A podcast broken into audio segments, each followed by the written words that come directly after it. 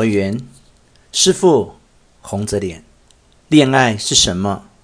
青鸾，认真的，它是很苦的事情。委员，爱是罪恶的一种吗？青鸾，它纠缠在罪恶里，世上没有不造罪的恋爱。委员，看来谈恋爱是不行的。青鸾，就算是不行，谁也会在一生中谈一次恋爱吧？这是人生旅途中的一个关卡，越过了这个关卡，崭新的光景就会出现在眼前。重要的是如何越过这个关卡，越过的方法可以决定大部分人的生涯。委员，会这么重大吗？青鸾，这是独一无二的重要的生活材料。若是认真的碰撞这个关卡，人就会知道命运。就会知道爱，所有智慧也会在这个时候苏醒萌芽，灵魂可以看见深刻的本质。如果半开玩笑或者用一颗浮躁的心与关卡碰撞的话，人就会变得盲目，变得没有意义，变得无力去憧憬关卡那边的明亮国度，而只能在关卡的这边一点一点的耗费精力。委员，那么说，恋爱与信仰是一致的？青鸾，恋爱是通往信仰的道路。人类最为纯粹的愿望，一旦走不通，大家都会进入宗教的意识。在恋爱中的人是不可思议的，他们是纯洁的。人生的悲哀可以化解，地上的命运可以触摸。从此，人们离信仰就会变得更近。委员。那我可以恋爱啦？青鸾微笑，你这个问法倒是挺有趣的。我不说好，也不说坏，想谈恋爱你就谈，但一定要认真专心，而且要一条筋。委员，您也谈过恋爱吗？青鸾，哦，片刻。那是我在比瑞山上努力修行的时候，我作为持证和尚的代理人到宫内参拜。在天皇的面前吟诵和歌，当时的题目是恋爱。在众多的和歌中，天皇最喜欢我的那一首，大家都夸奖我。我诚惶诚恐，赶紧退下。可这时，皇宫的人说，我能吟诵那样的歌，肯定是因为我在谈恋爱。不谈恋爱的人写不出那样的歌。有人问我：“你谈过恋爱吗？”委员，您是怎么回答的？青鸾，我说我不记得了。可皇宫的人说，你撒谎也没用，出家的人还谈恋爱，真是不像话。我听见皇宫其他的人都在噗嗤噗嗤的笑。委员，您说的是真话吗？青鸾，我只想逗逗他们，嘲笑他们，但我伤了自己的威严，于是就退出了皇宫。我多害羞啊！在回比瑞山的路上，我反复的思索：我真的不懂恋爱吗？为什么要对人撒谎呢？就因为出家不能谈恋爱吗？我觉得很别扭。我恨自己生活中的伪善，而且我觉得山上的修行变成了一种既定模式，特别伪善。所以当时我就开始想要下山。天底下难道就没有不说谎言的生活吗？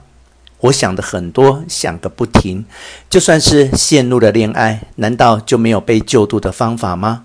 委员，万恶之中没有比伪善更恶的东西。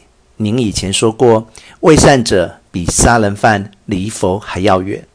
青鸾，是的，有的恶人被上百的恶业逼迫后，才感觉到自己的罪恶。比起这种人，还有一些人做出小小的善事。就不承认自己的恶，这样的人是伪善者，他们会被遗漏在佛爱之外。佛知道了恶，才会来帮助我们，因为佛是为了救度恶人而在的。委员，圣道说，人不积善就无法救度，您的说法与此不一样吗？青鸾。我不知道别人怎么样，但至少像我这样的人，靠那种方法是无法救度的。我到现在也不能忘记，有一天的夜里，我到六角堂参拜，在回到山里的路上，碰见了一个女人，寒空中的月亮就像结了冰一样，闪闪发光。她说：“希望我能带她登比瑞山。”我知道比瑞山是禁止女人攀登的，所以我没有答应他。可他一下子揪住了我的衣袖，哭了。他说：“我也要修行，我也要救度。”请你带我上山吧，让我出家吧。他拼命地哀求我，无论他怎么说，我都没有听。最后，他怨恨地问我：“不救度女人，你觉得对吗？”我无言以对。在山上，女人罪恶深重，连三世诸佛都不再看了。我没法子，只得让她死了这份心。这时，女人的脸眼看着发青了。后来，她捶胸顿足，开始诅咒佛。再后来，她一下子就逃走了。惟元，这是多么可怜的事啊！青鸾，那是我不能把她带上山呢、狂风骤起，森林呼啸，我在心底里回答着女人的咒骂，拼命地跑回了山上。那天夜里，我一整夜都没有闭眼。因此，从那以后，我的心里老想着。不救度女人就是谎言。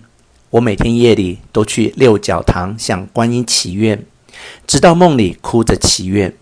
我想我死了都行。从那时起，我改变了许多看法。我的心讨厌山上的生活，讨厌到了极点。从六角堂回来的路上，我经常靠在三条桥的栏杆上，望着来往的行人。他们有的是做出严肃面孔的武士。有的是没有太多成算的商人，还有的是带着女儿的老人，和一边吹着口哨一边走入妓院区的年轻人。我看着这些人，觉得特别亲切，而且心想他们都应该得到准许，世上的一切都应该按照原样保持下去。我的心里在默默呼叫：照原样，照原样，这样大家不就都能得救了吗？